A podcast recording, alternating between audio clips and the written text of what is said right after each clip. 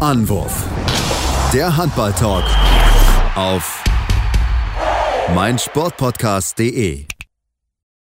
Hallo und herzlich willkommen zur neuen Ausgabe von Anwurf, eurem Handball-Talk auf meinsportpodcast.de. Ja, wir haben heute wieder einen Gast zu, äh, bei uns im Podcast. Also haben wir heute mal wieder eine längere Folge, mit der wir uns einer Person beschäftigen wollen, die ja sehr verankert ist im Frauenhandball, selbst gespielt, mittlerweile Trainerin. Und deswegen begrüße ich ganz, ganz herzlich Kerstin Reckenthaler, Trainerin vom HSV Soling-Grefrath. Hallo Kerstin. Hi, ich freue mich. Ja, wir freuen uns auch, dass du dir heute die Zeit genommen hast, um mit uns über, ja, natürlich den Verein zu sprechen, natürlich auch ein bisschen über Frauenhandball generell. Bevor wir anfangen, wollen wir unsere gewohnte kleine Schnellraterunde machen. Ähm, deswegen einmal die Fragen kurz schnell antworten, Ja oder auf Frage. Ähm, und da fange ich mal an mit Morgenmuffel, Morgenmuffel oder Frühaufsteher? Frühaufsteher. Ruhrgebiet oder Thüringer Wald? Keins von beiden. Dann äh, Manta-Platte oder Thüringer Rostbratwurst? Thüringer Rostbratwurst. Und äh, als letzte Frage hätte ich noch Zweitligameisterschaft oder Klassenhalt in der Bundesliga? Äh, Im besten Fall auch beides. Okay, gut, super. Ähm, ja, ich habe schon, äh, äh, wir haben schon ein bisschen rausgehört, du bist Trainerin bei, ähm, ja, bei Solingen. Ähm, wie bist du zum Handball gekommen? Ich meine, ich habe mich ein bisschen durchgelesen, deine, Handball, deine Familie ist ja eigentlich Handballverrückt, da war das ja quasi dir in die Wege gelegt, dass du auch mit dem Sport anfängst. Ja, war vorprogrammiert. Äh, mein Papa ist äh, selbst Spieler äh, gewesen und natürlich jahrelang Trainer. Ähm, mein Bruder, mein Zwillingsbruder und ich sind mit vier mehr oder weniger in die Handballhalle geschleift worden und äh, seitdem auch nicht mehr da weggekommen. Er hat lange gespielt, ich eben auch, zuerst gemeinsam, dann mussten wir uns natürlich irgendwann äh, auch mal trennen, weil Mädchen und Jungs halt auch nicht ewig zusammen spielen können. Und dann bin ich eher so den Weg des Leistungssports gegangen und der Andi ist erstmal ein Fallender geblieben und durch die Verletzung früh in den Trainerbereich gerutscht. Ja, und mehr oder weniger seit 35 Jahren dem Handball irgendwie erhalten geblieben. Mhm.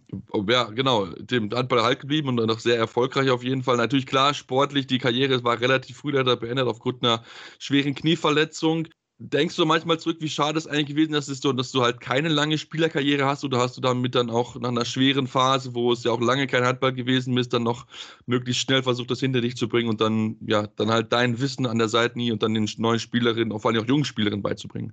Also ich glaube, das war so ein bisschen Fluch und Segen zugleich. Natürlich in dem Moment 2005, wenn man gerade 23 ist und man hat vielleicht doch schon eine deutsche Meisterschaft hinter sich, man hat die ersten A-Länderspiele hinter sich, man hat Träume wie Teilnahme an Olympischen Spielen, was vielleicht auch möglich gewesen wäre. 2008 hätte ich weiterspielen können. Dann war das schon sehr schwer für mich, weil äh, gute Freundinnen von mir, wie Maren Baumbach, Anja Althaus, einfach diesen Weg weitergehen konnten und ich halt nicht.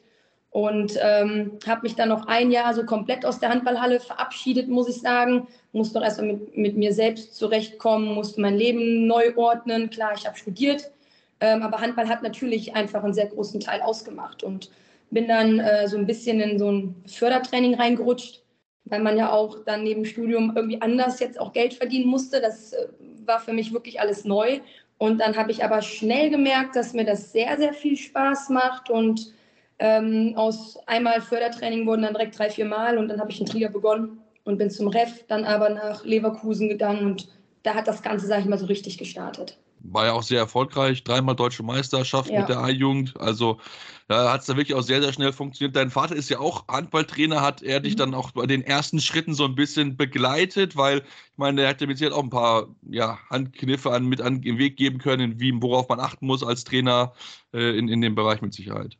Ja, also mein Papa ist natürlich da schon eine besondere Figur, muss man sagen. Ähm, er hat mich auch dann teilweise auch selbst trainiert, was auch nicht immer ganz einfach ist, muss man sagen. Man denkt immer, man hat irgendwelche Vorteile davon, aber es ist eigentlich äh, eher genau das Gegenteil der Fall.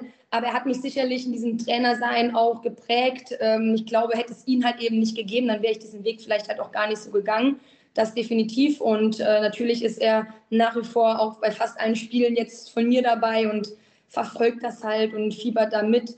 Ähm, also da habe ich zu Hause schon sehr, sehr große Unterstützung, muss ich sagen. Tauscht ihr euch also nach dem Spiel dann aus, was, was er so gesehen hat, was du vielleicht nicht gesehen hast, oder sagst du Papa bloß, sag mir das bloß nicht? Also ich sag zwar, Papa sagt mir es nicht, er tut es trotzdem. ähm, das ist halt eben dieses Trainergehen, was in ihm drin ist. Nach dem Spiel gehe ich eigentlich lieber zur Mama, weil da habe ich alles richtig gemacht ähm, und danach erst zum Papa, aber es ist alles voll in Ordnung und ähm, das gehört halt irgendwo auch dazu und jetzt bin ich auch so weit, dass, dass das völlig in Ordnung ist, dass es ein, ein Austausch ist, aber früher als Spielerin ähm, oder als ich äh, die ersten Wege so gegangen bin, da war es ein bisschen schwerer. Ja, da hatten wir uns oft gestritten, muss ich sagen. das kann ich mir vorstellen, weil die, die Fehler sind dann meist noch strenger mit einem, wie man Absolut. wieder vielleicht mit anderen Spielerinnen der Fall ist. Deswegen ist das immer keine einfache Rausgabe, wenn der Vater oder die Mutter einen trainiert. Ähm, wenn, wir, wenn wir auch jetzt schauen, ich meine, wir haben es gesagt, du bist mit Leverkusen Deutsche Meisterin geworden, ist dann jetzt seit 2018 ähm, bei Soling, Grefrath und ja, man kann ja schon sagen, ihr seid, bei euch geht es quasi stetig bergauf. Äh, Aufstieg in die zweite Liga, jetzt dieses Jahr aufgestiegen in die erste Bundesliga. Warum läuft es in Soling derzeit so gut, wie es laufen läuft? Weil ich meine, auch Soling ist jetzt nicht unbedingt die große Handballstadt, wenn man jetzt dann denkt, klar, in NRW auf jeden Fall auch schon eine Handballregion, aber äh, ich denke, so groß auf der Handballkarte war Soling bis dato jetzt noch nicht. Ähm, ja, ich, ich habe einfach äh, versucht, äh, natürlich damals erstmal mich auch im Frauenbereich zu etablieren. Ich kam aus der Jugend, wie gesagt, das hat mir jahrelang sehr, sehr viel Spaß gemacht. Ich glaube, äh, jeder, der mich kennt, der, der weiß auch, dass ich da alles investiert habe. Und das habe ich halt dann auch in Solingen gemacht. Ich hatte Glück, dass ich äh, die Drittligamannschaft so übernehmen konnte, wo sehr viel Erfahrung war, ähm, wo aber auch schon Potenzial vorhanden gewesen ist. Damals war Nessa Brandt ganz jung, aber halt eben auch erfahrene Spielerinnen äh, wie Manny Reinhardt, wie Sunny Münch, wo es für mich relativ leicht war, dort Dinge halt eben zu etablieren und dann im ersten Jahr auch aufzusteigen. Das muss ich äh, schon sagen. Da habe ich natürlich ein, ein, gutes Fundament vorgefunden. Dann haben wir versucht, äh, mit jungen Spielern aus der Region äh, zu verstärken. Ich habe Merit Müller von Leverkusen mitgenommen. Ich habe Karina Senell aus Bonn geholt. Und dann hat sich halt relativ schnell herauskristallisiert, dass das gute Mädchen sind, äh, die auch eine sehr gute Einstellung mitbringen. Ähm, Im ersten Jahr muss man natürlich sagen, haben wir, hat uns Corona auch geholfen, die Klasse zu halten, weil der Sprung einfach doch sehr, sehr groß ist. Ähm, aber wir haben weitergemacht, wir haben an den Dingen festgehalten, wir haben uns wieder gut verstärkt mit äh, Lara Karatanassis, es kam dann Tashi Krückemeier. Also wir haben so peu à peu halt einfach Spielerinnen äh, geholt, meistens aus der Region, die ich auch kannte und äh, die einfach gut zueinander gepasst haben. Und dann ging es schnell, dann wurden wir Fünfter, Vierter, was ich eigentlich gar nicht gedacht hätte. Und dann ähm, wurden die Mädels halt auch besser. Und dass es dann letztes Jahr funktioniert hat.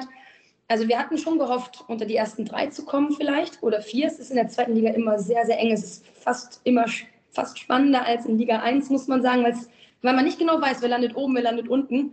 Ähm, und dann hat sich aber in dem Jahr irgendwann alles so zusammengefügt, dass wir so einen Flow hatten, dass es gepasst hat, jeder für jeden gekämpft hat. Und ja, kurz vor Ende der Saison standen wir dann da oben und dann gab es auch kein Zurück mehr.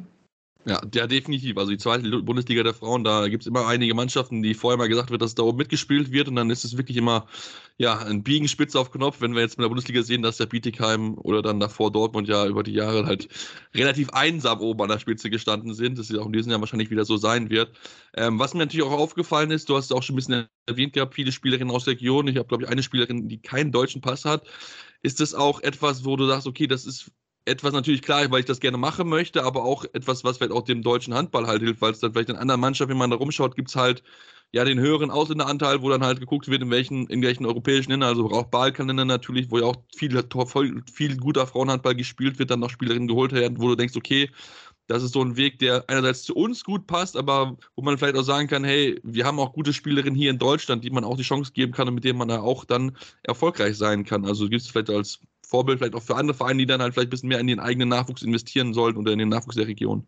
Ich glaube, es ist auch eine Kombination aus beidem. Wir wissen halt, wo wir herkommen, wir wissen, wie unsere Budgetlage ist. Äh, so, da können wir halt einfach auch äh, nach außen gar keine großen Sprünge machen. Wir haben jetzt mit Paulina äh, Usinovic ein, eine Profispielerin, könnte man sagen, was bei uns wirklich die absolute Ausnahme ist. Und äh, wir trainieren auch siebenmal in der Woche. Das heißt, die Mädels packen ihren ganzen Alltag eigentlich rund ums Training, äh, versuchen diese fünf Halleneinheiten und zwei Krafteinheiten irgendwie zwischen Studium. Manche haben neben Handball noch einen Nebenjob, weil wir halt alle einfach nicht davon leben können.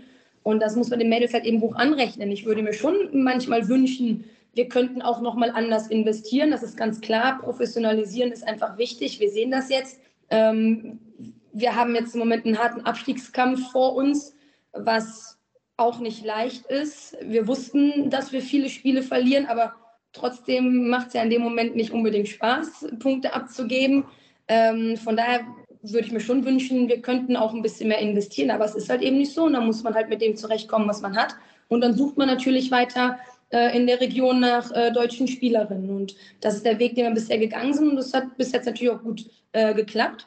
Und äh, man muss halt einfach gucken, wie sich das jetzt zukünftig halt entwickelt. Wie viel Zeit kannst du dann auch in, investieren? Weil ich meine, klar, natürlich, du musst halt schauen, vielleicht nicht unbedingt in der ersten oder vielleicht auch in der zweiten Bundesliga, was dann an Spielerinnen rumtut, dann vielleicht auch in der Jugend, A-Jugend oder so. Ist das, wie viel, wie zeitintensiv ist das dann noch? Ich meine, jetzt nebenbei, um dann zu gucken, okay, welche Spielerin brauchen wir vielleicht noch, welche Spieler müssen wir noch ersetzen, weil dann vielleicht auch sagt, okay, ein größerer Verein, hey, die ist so gut, die will ich gerne bei mir im Team haben. Das kann natürlich auch gerade auch dann sein, gerade auch bei jungen deutschen Spielerinnen.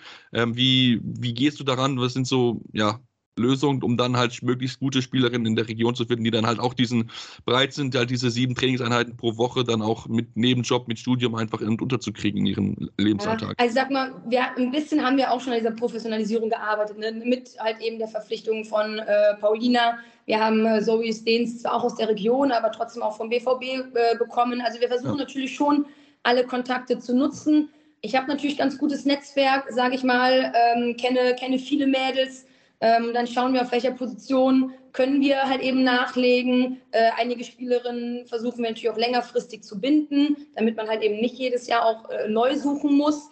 Ähm, aber insgesamt nimmt dieses ganze Konstrukt natürlich extrem viel Zeit in Anspruch. Also das, das muss man halt sagen, neben, neben Training und ähm, der Spielersuche, die ja auch natürlich nicht nur über mich läuft, sondern halt auch über unseren Geschäftsführer, den Stevo äh, oder Stefan Bögel. Ähm, aber ja, ich sag mal so, jetzt ist natürlich auch die Phase, wo, wo geguckt werden, wo geguckt werden muss. Und dann habe ich natürlich auch in der, in der Schule meine Verpflichtungen. Ähm, von daher ist es schon auf jeden Fall zeitaufwendig und äh, viel Freizeit bleibt auf jeden Fall nicht. Da muss der Freund dann also viel aushalten mit dir. Genau, der, der, der muss auch äh, ja, einiges mitmachen, das stimmt. Ja, das, das glaube ich mit Sicherheit. Ich will jetzt mal eine erste kleine kurze Pause machen, denn wir haben jetzt hier noch einige weitere Themen drüber zu sprechen, unter anderem natürlich über euren aktuellen Stand in der Bundesliga, aber dazu gleich mehr hier bei Anruf, eurem Handball-Talk auf meinsportpodcast.de.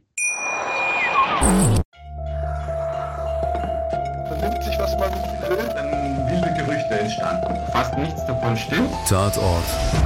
Sport. Wenn Sporthelden zu Tätern oder Opfern werden, ermittelt Malte Asmus auf meinsportpodcast.de. Folge dem True Crime Podcast, denn manchmal ist Sport tatsächlich Mord.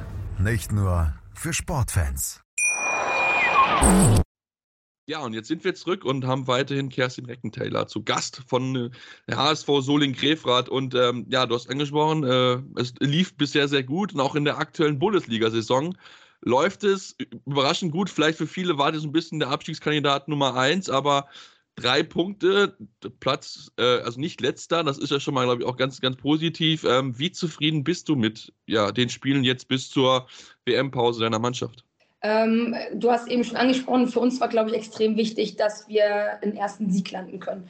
Weil man hat halt die letzten Jahre äh, irgendwie vor, dem Gesicht und denkt sich so, ja, okay, Weiblingen äh, war natürlich schon eine schwierige Situation, ein schwieriges Jahr. Dem wollten wir auf jeden Fall frühestmöglich irgendwie entgegenwirken, indem wir halt gewinnen. Das haben wir getan. Der Punkt gegen Oldenburg war sicherlich eine Überraschung.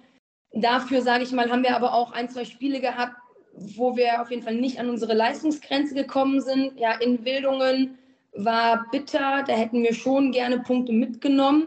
Dennoch muss man sagen, wir sind der Aufsteiger und Wildungen ja trotzdem auch seit, weiß ich nicht, neun oder zehn Jahren dauerhaft jetzt in der ersten Liga.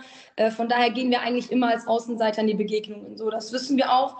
Äh, ich glaube auch drei Punkte äh, sind vor diesem Hintergrund auf jeden Fall völlig in Ordnung. Es hätten vielleicht vier halt eben sein können oder fünf. Ähm, die, dieses Jahr ist halt einfach schwierig, weil es drei Absteiger gibt. So wäre das halt eben letztes Jahr oder die gleichen Bedingungen wie letztes Jahr gewesen, dann wären wir im Moment auf einem Nicht-Abstiegsplatz. So sind wir halt eben der erste Absteiger. Ich glaube auch, dass es unten bis zum Ende halt einfach knapp werden wird mit den Mannschaften, die jetzt dort da stehen. Also das ist zumindest mein Gefühl im Moment. Man weiß nie, ob jemand noch explodiert, keine Ahnung. Aber diese Mannschaften werden da wohl irgendwo unten stehen und müssen natürlich auch gegeneinander spielen. Dann, dann ist es halt einfach wichtig zu punkten. Und das haben wir gegen Wildungen nicht gemacht. Neckarsulm kommt noch, gegen Zwickau haben wir es getan. Von daher glaube ich, ist es im Moment erstmal ein guter Zwischenstand. Ja, ich glaube, so, so für viele auch war überraschend, dass ihr auch so deutlich gegen Zwickau gewonnen habt. Ne? Also, wenn man es ja schaffen, das war ja 35, 23, wo man sagt, okay, das ist ein Duell auf Augenhöhe. Und dann schießt dir wirklich Zwickau so aus der Halle. Hast du damit vorher gerechnet, dass dein Team da so, so stark auftreten wird in der Partie? Ähm, nee, also man, man, man weiß, man muss immer an die Grenze gehen, um irgendwie eine Chance zu haben. Und zwei Wochen davor im Pokal hatten wir das schon geschafft gegen Zwickau. Das heißt, wir wussten, ähm, wir können sie schlagen. Das war für uns, glaube ich, auf jeden Fall wichtig. Ähm, ich bin auch immer ein bisschen vorsichtig und hatte ein bisschen Angst davor, weil ich dachte so, oh, im Pokal gewonnen, in der Liga könnte sich vielleicht umdrehen. Aber die Mädels waren an dem Tag wirklich auf dem Punkt fit. So, das haben wir wirklich gut gemacht. Zwickau hat wahrscheinlich auch nicht den besten Tag erwischt. Das ist auch immer eine Kombination aus beidem. Ähm, sie stabilisieren sich aber jetzt in der Liga, muss man sagen. Sie hatten auch gute Ergebnisse, auch wenn nicht alle Punkte irgendwie dann da geblieben sind. Aber zu diesem frühen Zeitpunkt, wo Zwickau vielleicht noch nicht so eingespielt war, war das für uns natürlich sehr, sehr gut, dass wir äh, sie zu Hause hatten und dass an dem Tag dann alles geklappt hat. Und irgendwann spielt man sich natürlich auch ein bisschen in Rausch rein, wenn alles funktioniert. Ähm, das war für uns auf jeden Fall ein sehr, sehr positives Gefühl und äh, das haben wir auch ja, positiv mitgenommen. Ja, und das hat ja wirklich auch gut funktioniert. Also ihr habt ja auch danach jetzt gegen Dortmund lange mithalten, eine Halbzeit lang wirklich an der Grenze gehabt. Auch gegen Blomberg dann in der zweiten Hälfte ist dann auch nochmal ein bisschen knapper geworden. Also auch da gut mitgehalten. Hast du so das Gefühl, dass deine Mannschaft auch mit dieser Underdog-Rolle, also mit diesem Außenseite, doch wirklich sehr gut ankommt? Weil es ist ja auch für euch eine komplette Umgewöhnung. In der Bundesliga habt ihr viele Spiele gewonnen und jetzt seid ihr in vielen Partien einfach der Außenseiter, der halt ja, befreit aufspielen kann, beziehungsweise aber trotzdem aufpassen muss, dass er halt nicht absteigt. Das ist ja so eine schwierige äh, Stellung, die man da auch inne hat. Ja, also wir haben das natürlich auch äh, vor der Saison schon thematisiert. Wir haben schon ähm, in gewissen äh, Gesprächen oder Mannschafts-Teambuilding-Situationen halt eben darüber gesprochen, dass es eine andere Rolle ist, dass man letztes Jahr äh, sehr, sehr viele Spiele gewonnen hat, dass man dieses Jahr viel verlieren wird. Auch wahrscheinlich verlieren wird, obwohl man gut spielt. Ähm, das wäre letztes Jahr halt eben nicht unbedingt der Fall gewesen. Äh, wir müssen einfach gucken, dass wir unsere Leistungen ein bisschen besser stabilisieren. So, wir haben gegen Blomberg eine erste richtige Misthälfte gespielt, eine zweite überragende. So, man müsste halt eben schauen, dass wir es stabil halten. Und äh, dann, glaube ich, äh, können wir wirklich gegen einige Mannschaften halt auch mithalten, vielleicht sogar punkten. Und das werden wir halt benötigen. So, wir, wir brauchen mehr Stabilität in den Leistungen und eben nicht nur 30 Minuten. Und das ist das, wo es gerade noch so ein bisschen fehlt. Aber die Mädels sind in der Reflexion immer sehr, sehr gut und wissen das halt eben auch und arbeiten dafür auch und haben nach wie vor auch die Hoffnung, dass da halt auf jeden Fall noch der eine oder andere Sieg bei rausspringt. Ja, Thema Konstanz ist, glaube ich, äh, in vielen, in vielen Sportarten immer das große Thema, dass du halt möglichst über 60 Minuten das halt hinkriegst. Aber das ist nicht immer ganz so einfach. Ich meine, wir sehen es auch äh, bei den Männern oder auch bei den Frauen, dass da halt dann wirklich dann schon teilweise die Halbzeiten oder dann noch 10, 15 Minuten dann einfach das komplett anders aussieht. Also von daher, das ist immer die, die große Aufgabe von Trainern oder auch äh, Spieler, Spielerinnen natürlich, das möglichst hinzubekommen. Aber ich meine, es gibt ja trotzdem jetzt, wenn man auch auf die Tabelle guckt, ja auch mit Sicherheit dann auch Mut und Selbstvertrauen, dass man halt auch das gut angehen kann. Weil, wie gesagt, gesagt, ihr seid da mittendrin und steht auch vor Mannschaften wie Neckarsulm, die ja auch wieder komplett unten drin stehen, wenn man jetzt vielleicht nicht gerechnet hat. Also das ist ja noch etwas, was dann auch jetzt mit ein bisschen, äh, dann auch mal ein bisschen Zeit zu reflektieren, okay, was ist in den ersten Spielen passiert, dann auch nochmal, okay, wir sind eigentlich ganz gut reingestartet, das kann ja doch funktionieren, dass wir den Klassenhalt erschaffen können. Ja, wie gesagt, auf jeden Fall. Wir sind jetzt gerade halt eben mal in einer Woche Pause. Das war für die Mädels jetzt auch erstmal wichtig, durchzuatmen. Äh, für viele auch eine neue Situation, äh, die Weihnachtsspiele zu machen. Ne? Das ist auch nochmal eine andere Marke. Wir haben auch junge Spieler, die vielleicht zu Hause dann über Weihnachten maximal ein, zwei Tage sein können. Aber letztlich glaube ich, ähm, sind wir weiter positiv. Wir wissen, dass wir äh, Gegner schlagen können. Äh, wir brauchen diese Konstanz, was wir eben angesprochen haben. Aber äh, tendenziell können wir sicherlich auf diesen Leistungen erstmal aufbauen. Und wie gesagt, ich glaube, es wird bis zum Ende des Jahres halt eben eine knappe Kiste. Du wirst jetzt wahrscheinlich keine, keine Spielerin hervorheben, aber ich wollte auf jeden Fall mit dir einmal über eure Torhüterin sprechen, Katja Greve, die ja wirklich ein richtig, richtig starkes Jahr spielt. Ähm, die viertmeisten Paraden der gesamten Bundesliga. Hast du das erwartet, dass die sich so schnell dann auch in der Bundesliga einfinden wird, dass sie da wirklich auch für euch eine ganz wichtige Rückhalt im Tor sein wird? Also ich glaube, wirklich, dass wir so ein bisschen über Geschlossenheit eben auch leben. Ähm, natürlich war Katja gerade so in den ersten äh, drei, vier Spielen äh, besonders äh, hervorhebend und auch wirklich ganz, ganz stark. wo vielleicht auch andere Gegner nicht unbedingt mit gerechnet hatten, weil Katja natürlich auch aus einem Jahr kam, wo sie hinter Tashi Krückemeier äh, mehr oder weniger ja, eine Runde zwei oder teilweise sogar drei hatte. Ich meine, Senna und äh, Katja haben ja letztes Jahr auch gemeinsam schon gespielt und mussten sich diesen Platz zwei hinter Tashi im Prinzip immer irgendwie ausfechten. Und dann äh, hat sie sich Ende der Vorbereitung halt super stabilisiert, hat dann zwei, drei richtig gute Spiele gemacht. Es war jetzt aber auch wichtig für uns, dass äh, Senna Gün im letzten Spiel zum Beispiel äh, sehr, sehr stark in der zweiten Hälfte gehalten hatten. Das ist ja auch eigentlich das, worum es geht, dass wir halt eben auf den Positionen irgendwie gleichwertig besetzt sind, weil man natürlich auch nicht immer vielleicht an seine Performance äh, der letzten Spiele anknüpfen kann. Und es ist ein Zusammenspiel auch zwischen äh, Abwehr und Angriff. Ähm, und äh, von daher war das für uns natürlich im Tor äh, schon wichtig, dass wir da definitiv auf Erstliganiveau auch mithalten können, ja. Ja, mit Sicherheit. Also es war sehr, sehr hilfreich. Und Sender Kühn hatte fast 50% Quote gehabt. Also da hat sie ja wirklich einen, einen, wichtigen, einen guten Tag gehabt. Natürlich auch für sie wichtig, wenn du die Nummer zwei bist, dass du da auch trotzdem ja, auch dann so ein gutes Gefühl hast, dass du weißt, okay, ich bin in der Bundesliga angekommen, ich kann im Fall der Fälle dann noch auf jeden Fall meine Mannschaft so unterstützen in der Form. Ähm, also von daher, ähm, ja, es ist wirklich bisher, macht es ganz, ganz viel Spaß, euch, euch zuzuschauen. Ähm, vielleicht auch noch ein bisschen dann auch genereller gesprochen, wir haben es ja schon angesprochen, natürlich die zweite Bund oder die erste Bundesliga wird ein bisschen reduziert. Das ist für euch natürlich jetzt als Aufsteiger vielleicht das Denken, das schwierigste Jahr, dann gucken, okay, wir müssen auf jeden Fall mindestens unter den äh, mindestens drei Teams hinter uns lassen, um in der Liga zu bleiben. Ähm, ist, findest du trotzdem jetzt mal abgesehen davon, ähm, was sportlich ist, dass das ein richtiger Schritt ist, um, um den Sport auf so ein nächstes Level zu heben, um dann vielleicht zu gucken, okay, hey, dass dann auch der, das Level in der Bundesliga prinzipiell dann auch sich erhöht, weil ich meine, klar, wir haben dort äh, Bietigheim vorne weg und dahinter vielleicht noch so zwei, drei Teams, die so auch so ein bisschen drüber stehen, aber dahinter ist ja schon bei vielen Teams erstmal so, okay, ein bisschen mal unten schauen, um dann zu gucken, dass wir dann halt möglichst schnell dann in diese ruhigen Fahrwasser reinkommen? Also ich sehe es auch ein bisschen geteilt, muss ich sagen. Ich verstehe den Gedanken definitiv dahinter. Ich habe äh, damals als Spielerin auch mal so eine Experimentierphase mit Playoffs und Playdowns mal mitgemacht.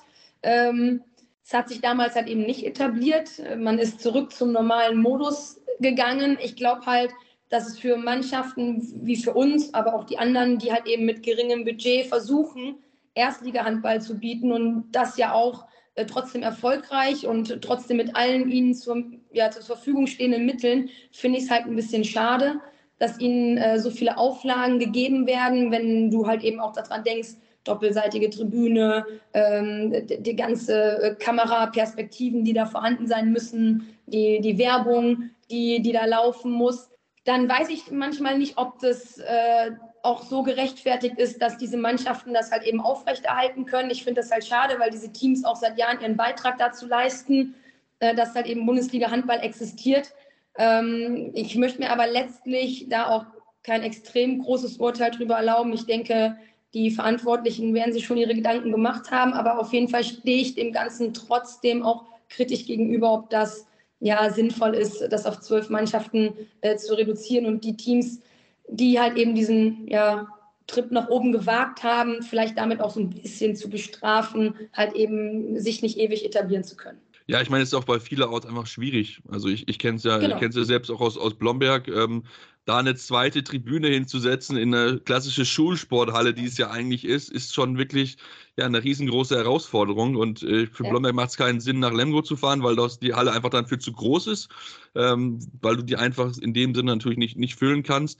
Ähm, aber ist das so, also ich meine, klar, bei euch mit Sicherheit gibt es ja auch dann viele Überlegungen und, und, und auch weiter ähm, hast du so das Gefühl, dass es schon auch bei euch dann jetzt professioneller geworden ist, dass euch der Verein sich auch in eine wirklich gute Richtung eigentlich äh, entwickelt und dass man dann auch, wenn man jetzt die Klasse halten würde, dann auch die Anforderung der Liga erfüllen könnte? Also ich bin natürlich äh, als sportliche Leitung nicht unbedingt äh, fähig, jetzt äh, was äh, zu den Finanzen oder zu den strukturellen Bedingungen halt eben zu sagen. Ich denke, das ist wirklich äh, Stefan Bögels Milieu, da muss er sicherlich gucken. Aber ich weiß natürlich aus vielen Gesprächen von ihm, dass wir halt vorne und hinten versuchen, alles möglich zu machen und dass es halt einfach extrem viel Arbeit ist. So, äh, er versucht, äh, Sponsoren zu akquirieren, er versucht, diese Umgebungsstrukturen äh, zu schaffen. Wir haben mit der Klingenhalle natürlich eine Halle, wo es funktioniert. Die soll aber auch saniert werden. Dann wüssten wir auch nicht halt eben wohin. Also es ist ein ganz, ganz schwieriges Thema und alleine der Hallenboden, der uns so extrem viel Geld kostet. Also es ist auf jeden Fall nicht leicht, das irgendwie zu stemmen. Und wenn man halt viele Ehrenamtler hat und bei uns sind es ja mehr oder weniger ausschließlich Ehrenamtler, dann weiß man halt irgendwann gar nicht mehr, wohin soll man äh, die Arbeitszeit noch äh, verwenden, wenn man halt auch ein normales Leben hat. Und das ist für alle Beteiligten sicherlich äh, so ein hohes Maß an Aufwand und Arbeit, ähm, was man gar nicht hoch genug anrechnen kann. Äh, ob sich das jetzt eben hält, ob wir das schaffen, uns zu etablieren, das, das ist schwierig äh, zu, zu sagen, weil, weil es halt einfach von den Bedingungen insgesamt für diese ganzen Mannschaften halt einfach ein ungeheurer Aufwand ist. Ja, natürlich. Also das ist mit Sicherheit für viele, auch gerade für die kleineren Standorte, jetzt wenn du jetzt halt nicht Dortmund oder aber auch Bietigheim bist, wo du dann halt vielleicht auch schon über ne, wenn du noch ein bisschen erfolgreicher bist, auch ein bisschen mehr natürlich finanziell eingenommen hast, in Europa beispielsweise, natürlich dann andere Mittel einfach hast, ist natürlich für kleinere Vereine, die immer so ein bisschen auch gerade im unteren Tabellendrittel so zwischen erster und zweiter Liga auch so ein bisschen pendeln, mit Sicherheit eine schwierige Aufgabe. Aber wenn wir vielleicht über generell Handball in Solingen sprechen, ähm, Solingen ist jetzt ja nicht für viele große Sportarten, viele große Erstligisten bekannt. Hast du so das Gefühl, dass in Solingen schon so ein bisschen so eine ja eine Handball-Community entstanden ist, jetzt weil ihr in der ersten Bundesliga seid, aber auch weil es natürlich vorher in den Jahren jetzt in der zweiten Liga dann auch schon, ja, schon auch zumindest oben angeklopft hat. Wie ist so dein Gefühl über die Entwicklung vom Handball in Solingen? Ja, das glaube ich auf jeden Fall. Ich meine, wir haben natürlich auch den, äh, den Männerbundesligisten vor Ort, der sowieso auch Zuschauer zieht, das ist klar. Und ich habe jetzt auch schon äh, das Gefühl gehabt, dass wir uns so bei 600 bis 700 Zuschauern halt eben etabliert haben. Das ist eigentlich erstmal ein ganz guter Schnitt, wenn man sich überhaupt mal die Zuschauerzahlen so in der ersten Bundesliga Frauen halt eben anschaut.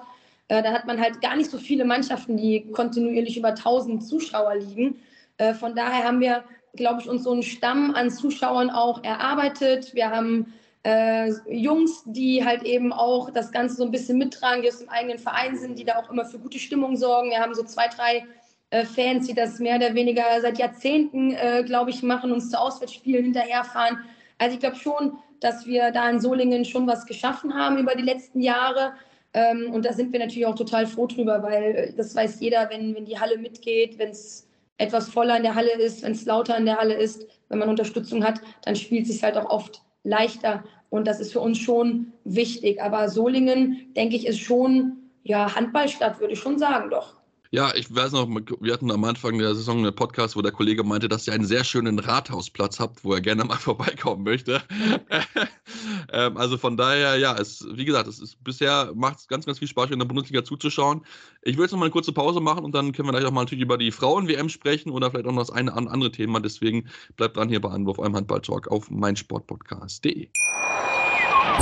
Hey, Malte Asmus von meinsportpodcast.de hier. Ab März geht's weiter mit unseren 100 Fußballlegenden. Staffel 4 bereits. Freut euch auf Slatan Ibrahimovic, Michel Platini, Cesar Luis Minotti, Paolo Maldini, um nur mal vier zu nennen. Und bis wir mit der vierten Staffel kommen, hört doch einfach noch mal rein in die bisherigen drei Staffeln. Ronaldinho, Sepp Meyer, Gary Lineker, Lothar Matthäus und viele weitere warten da auf euch. 100 Fußballlegenden. Jetzt. Überall, wo es Podcasts gibt. Ja, und jetzt sind wir zurück nochmal und wollen nochmal ein paar Themen nochmal besprechen mit Kerstin Reckenthaler weiterhin bei uns zu Gast. Ähm, ja, ich habe schon kurz erwähnt gehabt, die Frauen-WM ist jetzt da, wodurch ihr natürlich auch, wie gesagt, ein bisschen Pause habt und ein bisschen nochmal vielleicht auch Dinge angehen könnt. Ähm, wenn wir jetzt mal schauen auf die WM, was traust du der deutschen Mannschaft zu? Ich meine, wir reden ja seit Jahren darum, dass vielleicht mal der Sprung ins Halbfinale schaffen könnte. Ähm, was glaubst du, kann es vielleicht dieses Jahr klappen für, für, die, für die Mädels? Ja, ich, also die Hoffnung ist immer da. So, ich glaube, es würde dem äh, deutschen Frauenhandball natürlich auch sehr, sehr gut tun, endlich mal wieder ein großes Halbfinale zu erreichen. Ich kenne ja auch einige der Mädels und ähm, wünsche das denen natürlich auch von, von ganzem Herzen. Ich glaube, dieses Jahr ist es halt auch wichtig, äh, die Plätze so zu erreichen, dass man sich für Olympia qualifiziert. Äh, Olympische Spiele ist einfach das Größte, was man als Sportler so mitnehmen kann. Ich denke, die Vorrundengruppe ist gut machbar. Ähm, wir werden auch das Spiel Deutschland-Polen zum Beispiel zusammen als Mannschaft schauen, weil natürlich dann auch äh, mit Paulina jemand in dem Fall auf der Gegenseite steht, wo wir ihr dann nicht die Daumen drücken. Ähm, aber ihr vielleicht trotzdem ein gutes Spiel wünschen. Wenn Deutschland dann gewinnt, ist alles okay. Ähm, natürlich verfolgt man das. Man, man, man kennt, wie gesagt, einige Spielerinnen und ähm, ich glaube schon, dass da ein guter Grundstock vorhanden ist. Und wenn einmal so ein bisschen der Knoten platzt und sie eine gute Vorrunde spielen, dann glaube ich, dass darüber hinaus auch was möglich ist. Wo würdest du, wenn wir auch ein bisschen auch generell drüber schauen, weil natürlich, klar, wir, wir reden auch, auch darüber, dass dann vielleicht auch der, der Handballsport in einer, in einer Sache machen muss. Es wird ja auch viel jetzt gemacht vom, vom DAB, wo man auch die, im Nachwuchs noch ein bisschen mehr Förderung einfach schaffen möchte, um auch ähnliche Bedingungen vielleicht auch zu schaffen bei den Frauen, wie es bei den Herren auch dort durchaus gibt. Denkst du, dass der Frauenhandball sich in eine gute Richtung entwickelt, wo man so das Gefühl hat, okay, wir können auch vielleicht in den nächsten Jahren wirklich dann auch mal dann nicht nur mit den Vereinsteams dann auch mal die größeren Teams schlagen, sondern auch dann wirklich auch national dann vielleicht mal wieder eine Medaille gewinnen mit der Nationalmannschaft? Ja, wie gesagt, ich, ich hoffe das auf jeden Fall. Es ist im Frauenbereich halt leider oft das äh, gleiche Thema, nämlich eines der Professionalisierung und wie, inwieweit wir Frauen neben dem Handball halt eben äh, auch noch arbeiten müssen, um unseren Lebensunterhalt zu verdienen. Ich weiß auch, dass diese Professionalisierung nicht einfach zu realisieren ist, aber ich erlebe das halt eben jeden Tag.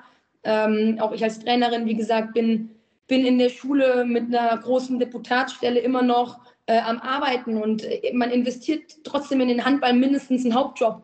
Und wenn das dann halt eben am Ende des Tages nicht reicht, dann ist das halt oft schade. Und da würde ich mir schon wünschen, dass ähm, der Frauenhandball sich dahingehend noch mehr entwickelt, dass die Mädels sich auf Handballspielen konzentrieren können und davon halt auch zumindest so leben können, dass sie ja natürlich studieren oder einen Berufsabschluss anstreben. Das ist ja sowieso ganz klar im Handball. Aber dass sie zumindest äh, diesen Fokus für diese Jahre, in denen sie spielen, halt auch wirklich auf Handball äh, legen können. Und das können sie ja in Deutschland nicht in so extrem vielen Vereinen. Und ähm, da, da bilden dann halt irgendwie Bietigheim, vielleicht äh, Thüringer HC, wie auch immer, eine, eine Ausnahme. Aber insgesamt ist es halt noch wirklich so, dass wir halt keine Profis sind. Und da müsste natürlich auch ein bisschen was hinlaufen, damit dann auch vielleicht wieder die Nationalmannschaft einfach besser arbeiten kann, ähm, professionalisierter arbeiten kann.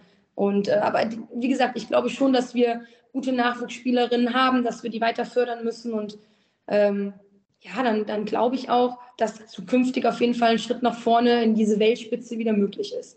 Ja, ich meine jetzt auch eben sind ja auch einige Junge mit dabei, ne? Toni Luise Reinemann beispielsweise, eine Viola Leuchter, die ja auch ja. durchaus eine, eine, eine, wichtige Rolle einnehmen kann bei der Nationalmannschaft. Also da gibt es ja schon noch viele junge Spielerinnen, die da auch auf jeden Fall nachkommen und da auch dann vielleicht dann noch die großen Namen wie eine Emily Bölk oder aber auch eine Alina Gazels ein bisschen auch entlasten können. Ähm, wenn wir aber, ähm, du hast es schon auch erwähnt gehabt, Professionalisierung. Es gab jetzt den Podcast von Emily Bölk, wo sie gesagt hat, dass sie sich auch mal mehr Medienaufmerksamkeit wünschen, wünschen würde. Ich denke, die wird es ja wahrscheinlich ähnlich gehen, wenn ich dich fragen würde, oder? Ja, Medienwirksamkeit kommt natürlich auch über sportlichen Erfolg. Das ist halt leider, das bedingt sich halt eben beides. Äh, wahrscheinlich müsste man wirklich mal ein Halbfinale irgendwie erreichen, um äh, das ein bisschen mehr zu pushen. Aber in, inzwischen, ich meine, die Spiele werden alle mehr oder weniger übertragen, leider auch nicht unbedingt immer im Free TV. Ja, ich finde es schwierig. Ich habe jetzt auch keinen ähm, absoluten Lösungsansatz, sonst äh, hätte ich ihn schon irgendwie genannt. Aber äh, ich glaube, sportlicher Erfolg wird schon wichtig sein, um das Ganze nach vorne zu bringen. Und ähm, die Spielerinnen, die im Ausland sind, äh, die haben sich natürlich dahingehend von ihren Bedingungen schon so weit professionalisiert, bringen das in die Nationalmannschaft ein. Aber auch die deutschen Spieler, wie gesagt, Viola Leuchter kenne ich auch noch aus dem Stützpunkttraining mit 13 oder 14. Un unfassbares Talent, muss man sagen. Und wenn man davon zwei, drei findet oder hat, dann äh, glaube ich, ist das auf jeden Fall schon mal eine gute Basis, auf der sich aufbauen lässt. Ja, genau. Also die deutschen Spiele werden ja auch zeitversetzt zumindest bei Eurosport gezeigt. Also zumindest mal ein bisschen Free-TV-Fans, auch wenn es halt nicht live ist. Aber immerhin zumindest kann, man's, kann man sich dort auf jeden Fall anschauen. Ähm, ja, du hast es auch gerade schon so ein bisschen erwähnt, diesen Wechsel ins Außen, was jetzt auch einige Spielerinnen gemacht haben, auch einige Spielerinnen jetzt noch machen werden. Ist das etwas, was für die Spielerinnen gut ist, aber was dann vielleicht trotzdem so ein bisschen auch Aufmerksamkeit von der Bundesliga wegnimmt? Weil natürlich klar, die spielen in, in großen Vereinen, können viele wichtige Dinge mitnehmen, weil sie auch einfach eine hohe Wettbewerbskonkurrenzsituation äh, haben im Verein, aber natürlich trotzdem so ein bisschen der Bundesliga als Gesichter fehlen. Ist das so ein bisschen, wo du denkst, so, ja, ich freue mich für sie, aber wenn es schön auch, wenn sie trotzdem in der Bundesliga bleiben würde, um dann halt auch ja. vielleicht dann als Gesichter zu sein. Ja, klar, ne? wenn die natürlich ins Ausland gehen, das machen sie aus einem bestimmten Grund, weil sie dann einfach bessere Strukturen, bessere Bedingungen äh, als in Deutschland halt eben haben. Viele gehen ins Ausland, um vielleicht auch Champions League oder international zu spielen. Das ist für den Werdegang der einzelnen Spielerin halt einfach ganz wichtig, um dann vielleicht halt das Ganze auch wieder in die Nationalmannschaft tragen zu können. Ähm, dass sie dann der Bundesliga fehlen, das, das ist dann halt eben leider so ähm, und würde natürlich auch der Bundesliga gut tun, diese, sag ich mal, Stars aus Deutschland halt eben auch im eigenen Land zu haben. Ähm, da muss man halt einfach auch wieder schauen, wie kriegt man sie vielleicht auch nochmal zurück. Ähm, aber der Spielerin natürlich das halt eben auch zu empfehlen, das ist, glaube ich, trotzdem ganz klar, weil ich äh, denke, auch für die persönliche Entwicklung oder für die persönlichen Erfahrungswerte ist ein Aufenthalt im Ausland ähm, bei einem sehr, sehr guten Verein immer sehr, sehr reich halt eben an Erfahrung. Ich meine, wir haben es ja schon einige gesehen, sind jetzt jetzt zurückgekommen beispielsweise oder jetzt aber auch genau. ganz frisch Alisa Stolle, Tina Eckerle, die ja. ja. auch aus dem Ausland zurückgekommen sind. Aber ja, ich denke, das ist, glaube ich, wirklich eine wichtige Erfahrung für die Spielerin. Und ähm, ja, würde vielleicht so abschließend nochmal sagen ähm, oder dich fragen wollen, wenn du jetzt mal nicht in der Halle stehst und mal wirklich abschalten willst zum Handball, was machst du, um wirklich mal so den Kopf frei zu bekommen und dir einfach mal wirklich nicht an Handball denken zu müssen? Ja, tatsächlich habe ich ja erst einmal meine beiden kleinen Hunde, die sage ich mal, meine Aufmerksamkeit dann auch fordern, was ich auch äh, wirklich sehr genieße, mit denen äh, die Zeit dann auf Spaziergängen oder im Wald zu verbringen. Ähm, wenn ich in Urlaub kann, dann habe ich so ein bisschen das, das Wandergehen für mich entdeckt. Das kam vielleicht auch eben durch meinen Freund, der ähm, da immer sehr viel unterwegs ist und mich so ein bisschen damit angesteckt hat. Also das sind so die Dinge, wo ich sage, das tut mir auf jeden Fall gut. Und da finde ich auch Ruhe äh, von diesem Alltagsstress. Ähm, und ja, da kann ich dann schon auch mal ja, runterkommen, ein bisschen entspannen, um auch wieder ein bisschen neue Kraft zu schöpfen für das, was halt eben dann am nächsten Tag wieder ansteht. Ja, ist mit Sicherheit auch, auch wichtig, weil ich meine, wie gesagt, wenn du zwei Hauptjobs ja eigentlich hast, dann stehst du ja quasi unter Dauerstress, möchte ich es mal sagen. Also da muss man ja wirklich dann auch so den kühlen Kopf einfach bewahren irgendwie. Ja, der Tag ist auf jeden Fall gut durchgetaktet. Das stimmt. Ja, das, das glaube ich auf, auf jeden Fall. Ähm, wenn wir jetzt uns noch äh, den Ausblick wagen wollen, ich meine, klar, Sicherheit das große Ziel ist, ist Klassenerhalt. Ähm, wann bist du trotzdem, am, wo es vielleicht auch dann nicht geklappt hat, ab wann bist du zufrieden mit deiner Mannschaft, wenn du jetzt mal überlegst, okay, vielleicht, wir sind jetzt schon am Saisonende, ähm, was möchtest du vor allem deinen Mädels bis dahin sehen einfach? Ich möchte auf jeden Fall, dass wir uns, wie gesagt, äh, dieser Konstanz halt eben äh, nähern ich will, und das ist ja sowieso das, worüber wir seit Jahren halt eben kommen, die Mädels halt eben leidenschaftlich auf dem Spielfeld sehen, dass sie wirklich emotional das Ganze äh, spielen, dass sie an ihre Grenze gehen. Äh, und natürlich wünsche ich uns Platz 11 irgendwie, aber das wird halt wirklich sehr, sehr schwer. Und ich glaube auch, dass wir hoch erhobenen Hauptes, es am Ende nicht reicht, halt dann eben wieder runtergehen können, wenn wir äh, das geschafft haben, die, auch diese Freude und diesen Spaß weiter zu verbreiten, den wir halt eben, glaube ich, schon geschaffen haben in Solingen. Und ich glaube, das ist halt einfach wirklich das, das Wichtigste. Aber wie gesagt, die, die Hoffnung äh, stirbt zuletzt. Und ähm, sportlich wäre es natürlich eine Riesensache, einen Klassenerhalt zu erreichen. Ähm, aber es darf, glaube ich, nicht dieses ausschließliche Ziel halt eben sein. Und man könnte auch vielleicht anders zufrieden sein, wenn es nicht klappt. Ähm, aber dafür müssten wir uns aber auch eigentlich oder vor allen Dingen noch in den nächsten Spielen, die Saison ist ja noch lang, müsste man sich wirklich auf so einem gewissen Level, glaube ich, stabilisieren. Ja, genau. Also die Saison ist auf jeden Fall noch lang, es sind erst acht Spiele absolviert und äh, insgesamt gibt es ja 26. Also das ist schon ordentlich noch an, äh, an Spielen, die ab zu, zu absolvieren sind. Wir wünschen dir auf jeden Fall ganz viel Erfolg äh, mit deiner Mannschaft. Ich meine, das wird mit Sicherheit noch sehr, sehr heiß werden und wir werden auf jeden Fall ein genaues Auge drauf werfen, wer dann am Ende wirklich den schweren Gang in die, in die zweite Liga eintreten muss. Dankeschön. Super, dann sind wir jetzt am Ende unserer Ausgabe angekommen. Wenn es euch gefallen hat, dürft ihr uns gerne Rezension schreiben. Bei Spotify und iTunes habt ihr die Möglichkeit, uns fünf Sterne zu geben, aber auch gerne konstruktive Kritik. Was können wir besser machen? Woran können wir arbeiten? Ihr dürft uns folgen auf Social Media, Facebook, Twitter, Instagram. Mit dem Handle Anno findet ihr uns dort jeweils und auch da gerne Fragen, Anregungen, auch gerne Gäste, Wünsche, sind wir auch sehr offen für euer Feedback. Und ähm, wenn ihr natürlich noch nicht gehört habt, gerne noch unsere WM-Vorschau hören. Dort ähm, haben wir auch unter anderem zwei Spieler zu Gast gehabt mit äh, Annika Lott und aber auch ähm, Maren Maike Schmelzer, so ist richtig, jetzt bin ich total durcheinander gekommen und natürlich auch Isabel Klein, die ihre Einschätzung gibt. Also von daher dürft ihr uns da auf jeden Fall folgen, unserem Podcast, denn es gibt natürlich auch während der fleißig äh, ja, Content von uns mit äh, den Blick auf die deutschen Spiele von den Frauen. Schauen wir mal, was sie dann dort erreichen werden. Und dann hören wir uns zunächst wieder hier bei Anruf eurem Handball-Talk auf meinsportpodcast.de. Anwurf. Der Handball-Talk auf meinsportpodcast.de.